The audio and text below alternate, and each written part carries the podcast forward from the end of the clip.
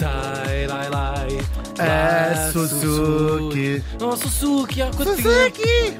A gata do Hugo. Cosiu! Todos morrer com Hugo van der Ding. Vamos, por acaso vamos. Inevitavelmente. Posso, menino? Por favor. Pronto. Pronto, já sabia? vai. Já sabia. Vem com um grande enredo. Oh meu Deus, é Já verdade. viu. Estávamos em 1941, neste preciso dia, Hum. mas em 1941, e morri em Tampa, na Flórida. Já estiveste em Tampa? Não. Mas já levaste algumas. levei, já claro, levei. Também toda a gente anda, quem anda à chuva molha, sabe? Tens levado algumas E a tampas. Flórida é uma seca descomunal. Pois é. Tinha ela 64 anos. Falamos da socialite americana Nevada Hayes, a mulher que quis ser rainha de Portugal. Espera lá, mas não era da Flórida. Nevada. E agora Ah. Nevada. E Pensaste vamos- nisso. Pensei nisso, ainda vamos ter outro estado aqui no meio, porque a Nevada nasceu em 1876 no Ohio. Que horror. Escapou bem. Mas é mesmo terrível, Sim. o Ohio é péssimo. Ela nasceu numa família de comerciantes remediados, não eram gente Uhum. pobre, não eram gente rica. Agora, a história não vai pintar esta Nevada com grande favor, é verdade. Ela ficou conhecida como uma caça-fortunas, ah, ou seja, uma dessas mulheres que sonhava em casar com um homem mais, muito rico. Ah, no caso de algumas americanas, nesta, nesta altura, sobretudo, casar com um aristocrata europeu era assim um sonho de algumas. ah, Claro, nós não estamos dentro da cabeça dela para saber quais são as suas motivações todas. Vamos só contar aqui ah, a história do que sabemos. Mas a verdade é que isto foi um clássico. Durante, sobretudo, esta, esta fase final do século XIX e o início do século XX, muito, aliás, séries como o Downton Abbey são alicerçadas nesse princípio e mostram essa, essa história, que era herdeiras ricas americanas, dessas enormes fortunas que se fez na chamada Gilded Age, que é como chamam os americanos esse período, daquelas fortunas muito grandes dos Vanderbilt, de tudo que era construir o, petróleo, os Rockefeller, não é? essas coisas todas. eh, Construção de cidades, impérios. Cidades, Claro. fizeram-se fortunas como nunca ninguém tinha tido. Aliás, ainda hoje os americanos co- dominam a lista das pessoas, dos 5 ou 6 pessoas mais ricas do mundo, com as indústrias que vão criando praticamente eles próprios. Uh, praticamente não, sim. Uh, e então era muito comum estes casamentos. Claro. Era aquilo que, eles, que se chama new money, não é? O dinheiro acabado de fazer. E estas filhas, estas ou netas, iam casar com aristocratas ingleses arruinados, muitas, muitos deles. Uh, e era win-win situation. Os, os aristocratas ficavam com Ganhavam uma, uma carteira. pipa de massa. O Downton Abbey mostra Sim, exatamente sim, esta- sim. aliás, é essa uh, uma das premissa. storylines da- do, do Downton Abbey e outras séries. Uh, e, e, claro, para o lado das americanas ganhavam esse quase reconhecimento de deixar de ser new money e passar a ser uh, aristocratas Aristocracia. ingleses. Import- Era coisas a que as pessoas davam importância na altura. Pancadas. Agora, exatamente. Agora, se hum, para o lado dos americanos isto era visto como um enorme prestígio social, no caso dos ingleses isso não era verdade. Era quase, não vou dizer uma vergonha, mas era um assunto falado e criticado. Ou seja, aquele comparação com a americana. Um caso clássico é o do Winston Churchill, cuja mãe era precisamente uma destas multimilionárias hum, herdeiras, tinha casado com, no caso, um dos filhos do Duque de Marlborough, ah, e ele tinha até alguns ah, complexos em relação a isto. Era um assunto. Os ingleses também não têm mais a fazer. Pois. Os ingleses chiques, os outros têm mais Levam a tudo a fazer. sério. Ai, não sei o que agora. O Downton Abbey é só isto, não é? Agora não sei o que, mas tem essa graça. Ah, agora, a nossa Nevada, ao contrário destas mulheres que temos estado aqui a fazer, a falar, não nasceu rica de todo, mas nasceu com a determinação de ter uma vida muito diferente da família lá nos confins da América, no Ohio, que só quem já esteve no Ohio é que sabe É que que é que sabe. isto- A vontade de fugir. é verdade. Ela foi uma excelentíssima aluna e acabou por conseguir um emprego público bonzinho em Washington. Entretanto, o seu primeiro casamento, e ela vai casar várias vezes, foi com um tipo com algum dinheiro, não era rico, mas foi com algum dinheiro, de quem se divorciou passado muito pouco tempo, eh, menos meses, meses. Ah, e três dias depois de se divorciar do primeiro, casa com o segundo marido, que já é Xisa! tal e qual. Três Ai, dias. Nevada. Chamou Ai, amor, Era não- Nevada da Breca. Era, era, era. Chamas amor, chamas. Tal e qual. E casou com este tipo que eh, era mais compostinho. Ele morre nem passado um ano, deixa a viúva e deixa-lhe uma fortuna de quase 10 milhões de dólares. Estamos em 1907. Sete. Era uma fortuna gigantesca, claro. Eh, aliás, fez capa do jornal, capa não sei, mas vinha no jornal, chamavam-lhe a viúva dos 10 milhões. Da viúva dos 10 milhões. 10 milhões em 1907. Sete era imenso dinheiro. Ela ainda casa mais uma vez com outro milionário. Lá Sempre Nova a somar. Sempre. Tá. Ela agora já era mais rica que ele, não é? Que eu Qualquer Mas- coisa. Qualquer coisa, sim. Mas aqui a coisa descamba, divorciam-se, só que não foi tão fácil como os outros dois eh, primeiros e a coisa vai ter até uma feíssima batalha judicial. Entretanto, resolvido aquele terceiro casamento, ela tem 40 anos, é divorciada, é rica e vai viajar pela Europa. Vai viver uma vida de luxo e de, olha, depois ainda Que é bem, isso que só viver em é? bons Claro. hotéis, não sei o quê, não há cá sandes de, de atum, Claro. De caviar para cima, só sempre. sandes de caviar. Isso. Uma carcassinha com caviar. Exatamente. E começa a ser conhecida na Europa, na- no mundo da alta sociedade, não é? E era falada pelos seus gostos muito extravagantes, vestia-se tudo que andava de, de chique, não é? As pessoas também são muito invejosas, não é? O que tem a ver Sim. com ela? Veste como quer, o dinheiro é dela. Não podem dinheiro- pagar, é isso, não podem É pagar isso. e depois comentam É tal e qual. Sim. Não podem aqua- ver nos outros, também não aquela- podem ter, mas não podem ver nos outros. É, aqueles sapatos. Ela pediu-vos dinheiro emprestado. Estou a falar consigo, sim, para lá o carro para me responder. ela pediu-lhe dinheiro emprestado para uma coisa. Opa! Agora, dizem as más línguas que ela continuava à procura de outro marido, no caso o quarto. Só que desta vez parece que não lhe interessava tanto o dinheiro, que era coisa que Lá já não lhe está, a faltava. coroa. Claro, queria da um coisa. título e vai, ou seja, queria um príncipe encantado e vai encontrar um príncipe chamado Afonso de Bragança, que tinha na altura 50 anos. E quem era Afonso, vamos contar. Aliás, já contámos aquilo, já foi um dos nossos mortos.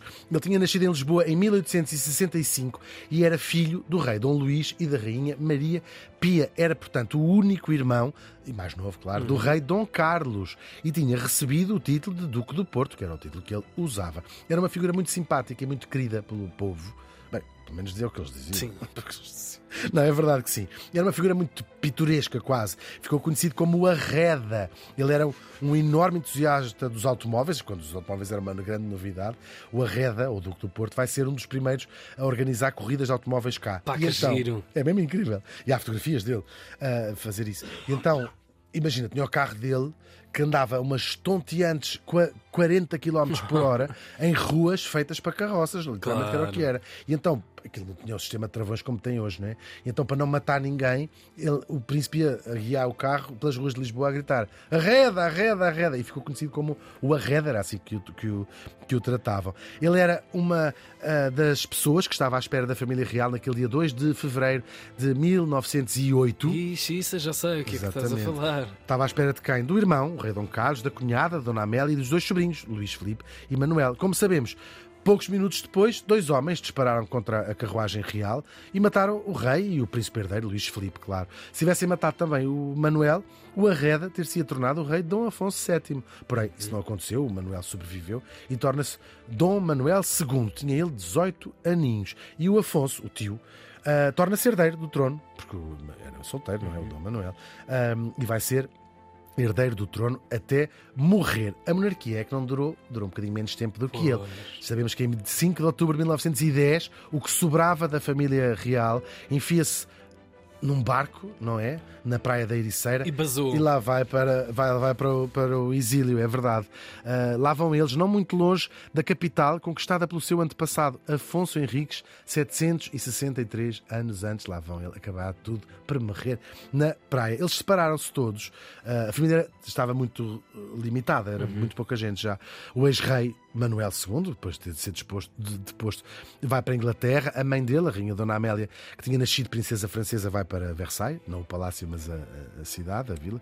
O Afonso, de quem, de quem estamos a falar, o Arreda, e a sua mãe, Maria Pia, que ainda era viva, eh, vão para a Itália. Ela era a primeira princesa italiana, e vão para, para a Itália. Separam-se todos. Encontraram todos um cantinho. para- Sim, sim, quase. Olha, cada um voltou a casa, tirando o Dom Manuel eh, II, em boa verdade, cada um voltou eh, a casa. E é lá, em Itália, com a, a mãe, a Dona Maria Pia morreu bem no ano a seguir, que ele vai conhecer a nossa Nevada, é verdade. Estava num grande tour europeu. no tour à procura de um príncipe, Sim. supostamente. E encontram. Fazem eles matches. fazem match no Tinder, Ai. Encontram-se, vão. É uma Vão boate. tomar um café, primeiro vem Exatamente. café. Para ver se ainda vê de longe e diz, é príncipe, é.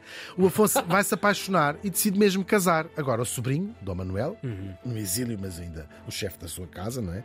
Manda-lhe dizer que não, que seria, agora não pode, é o herdeiro do trono de Portugal, ainda que estivéssemos já em República, não pode casar com uma americana divorciada. É engraçado, nós todos conhecemos a história da Wallis Simpson e do Sim. Uhum. Eduardo VIII e temos uma história igual na história de meio de nós. Talvez com a diferença de que o Eduardo VIII era rei, mas pronto, é uma história muito, muito parecida. E tal como aconteceu no caso eh, inglês, o, Afonso, o Duque de Porto, fez ouvidos de mercador e casaram mesmo, estávamos em 1917, casaram em Madrid, quem? O herdeiro do trono português e agora Duquesa do Porto. É um título que ela usou para o resto da vida, apesar de não ter sido reconhecido pelo sobrinho, que tinha esse, essa prerrogativa. Tudo o que ela quis conseguir. Era a Duquesa do Porto, é verdade. Mulher torta. Hum, o casamento parece que foi feliz. Uh, a motivação inicial dela pode ter sido o tal título, não é do marido, mas é possível que ela tenha acabado também por se apaixonar uh, por ele. Mas durou, durou apenas este casamento três anos. O Afonso morreu e deixou em testamento tudo à sua mulher. Ela viaja até Lisboa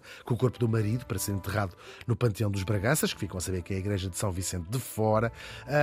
É o primeiro, ele é o primeiro Bragança a voltar no caso Uhum. morto, depois da implantação da República. E vai começar então uma batalha legal pelo património do marido, não é? Porque se nestas coisas reais o casamento era morganático, ou seja, com uma pessoa de uma condição abaixo da- das famílias reais, na República não há cá essas coisas, é a mulher, é a mulher.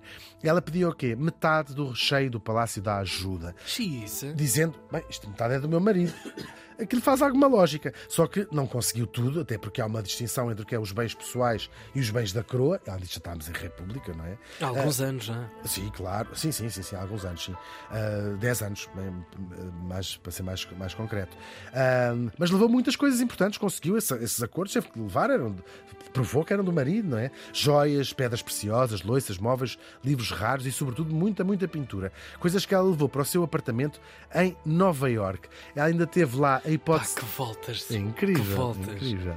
De, de saber pelos jornais da morte do Dom Manuel, que morreu sem filhos, e depois da solução encontrada pela família Bragança, com o beneplácito do Salazar, tinham ficado sem mais ninguém, não é? Já não havia mais ninguém daquele ramo dos Braganças. Acabou. Então resolveram reconhecer como herdeiro do trono português um membro de um ramo que estava expulso de Portugal desde o século XIX, no caso Duarte Nuno, que é o pai do atual Duque de, de Bragança, que assim vem para cá. Ela muda-se depois para Tampa.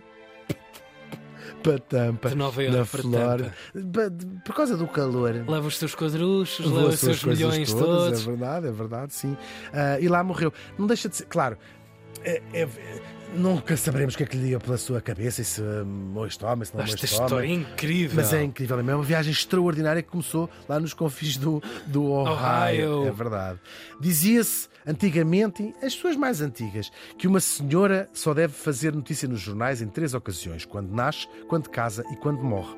A nossa morta falhou a primeira, já sabemos, mas não falhou nem a segunda, nem a terceira. E lá estava, nas colunas sociais, The Death of the Duchess of Oporto. A Nevada Ace morreu faz hoje 83 anos.